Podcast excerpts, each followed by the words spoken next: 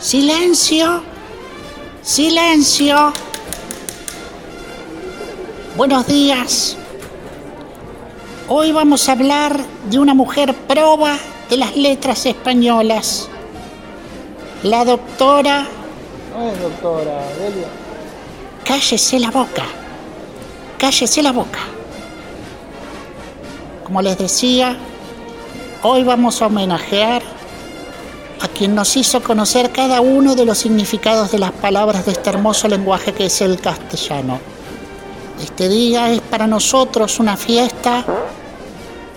Voy a hacer de cuenta que no escuché nada, porque si tengo que responder a semejante barbaridad y de su ubicación, bestias infernales. En este episodio vamos a hablar de María Moliner, la mujer que de puño y letra escribió un diccionario que competiría con el mítico diccionario de la Real Academia Española. Arrancaba el siglo XX, era 1900 y nacía en España María Moliner. María venía de una familia bastante acomodada, hija del doctor Enrique Moliner. Vivía con su madre, su padre y dos hermanas más. Allá por 1914, el doctor Moliner fue destacado en Argentina, país al cual tuvo que viajar y en el cual conoció a otra mujer y de paso formó otra familia y los abandonó a todos en España. No sé si viene al caso contarlo, pero me pareció muy mala leche lo que hizo doctor Moliner. Cuestión que así queda María a cargo de toda su familia, es el sustento familiar porque había estudiado y podía dar clases particulares de latín, de matemática y de historia. Así a la vez que daba clases particulares y sustentaba a la familia, estudiaba historia y se recibió con el tiempo de licenciada en historia. También se formó como lexicógrafa y como filóloga. Así fue como con el tiempo estas dos últimas especialidades le permitieron trabajar en distintas bibliotecas, desempeñándose como bibliotecaria. De hecho llegó a ser directora de varias bibliotecas. Décadas más tarde, como para poner en contexto todo, conoce a quien fuera su marido, un profesor de física de la universidad. Se casan, tienen hijos, hacen su carrera. María seguía al frente de la biblioteca y su marido era titular de una cátedra en la universidad. Estaban bastante bien, pero lamentablemente en 1938 estalla la guerra civil española. Ellos no sé si militaban por el republicanismo, lo que sí sabemos es que el general Franco no les caía muy bien. En 1937, antes de la guerra civil, María había escrito una especie de manual que se llamaba Instrucciones para el servicio de pequeñas bibliotecas. En ese manual, María explicaba cómo, a su juicio, deberían ser las bibliotecas públicas en toda España.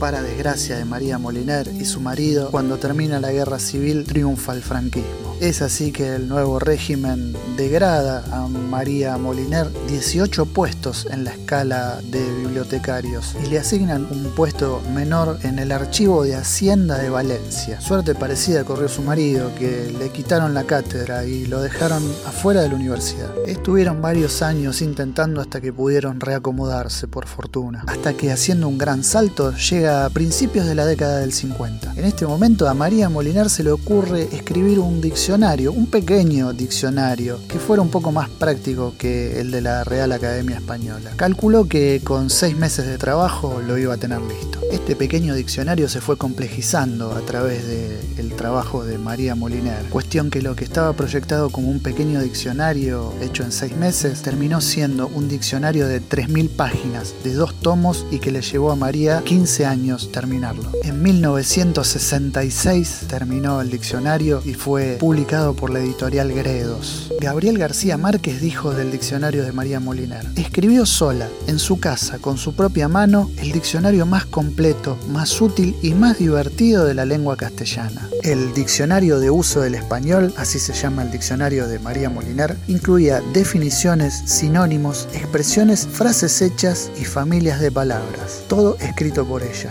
Acá hace falta hacer la salvedad y explicar un poquito. Nosotros suponemos que un diccionario lo escribe una academia, un montón de gente sentada deliberando, escribas, yendo y viniendo, poniéndose de acuerdo y no, tomando notas. Sin embargo, María se sentó en la casa un día, compró un montón de fichas de cartón y las empezó a llenar. Así durante 15 años, sentadita y escribiendo. 3.000 páginas, dos tomos, 15 años.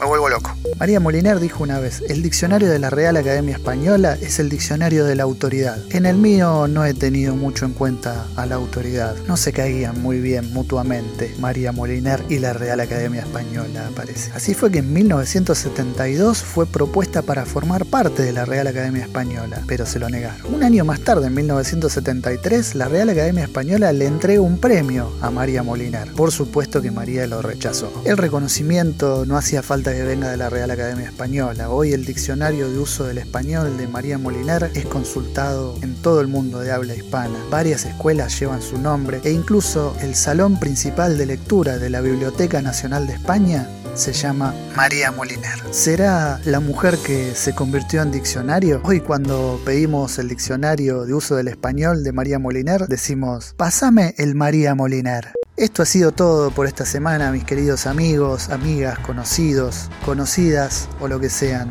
La semana próxima habrá un nuevo. Sí, ¿Quién no discúlpeme, conoce? discúlpeme, un minuto. Sí. Discúlpeme, señor conductor. Sé que está cerrando el programa, pero discúlpeme, tengo que hacer. ¿Cuál es su nombre?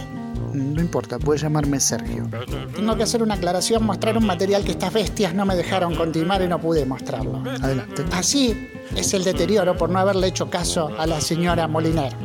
Estos documentos, escuche, yo quiero que lo escuchen. Estas bestias, lo que han hecho. Le voy a dar play.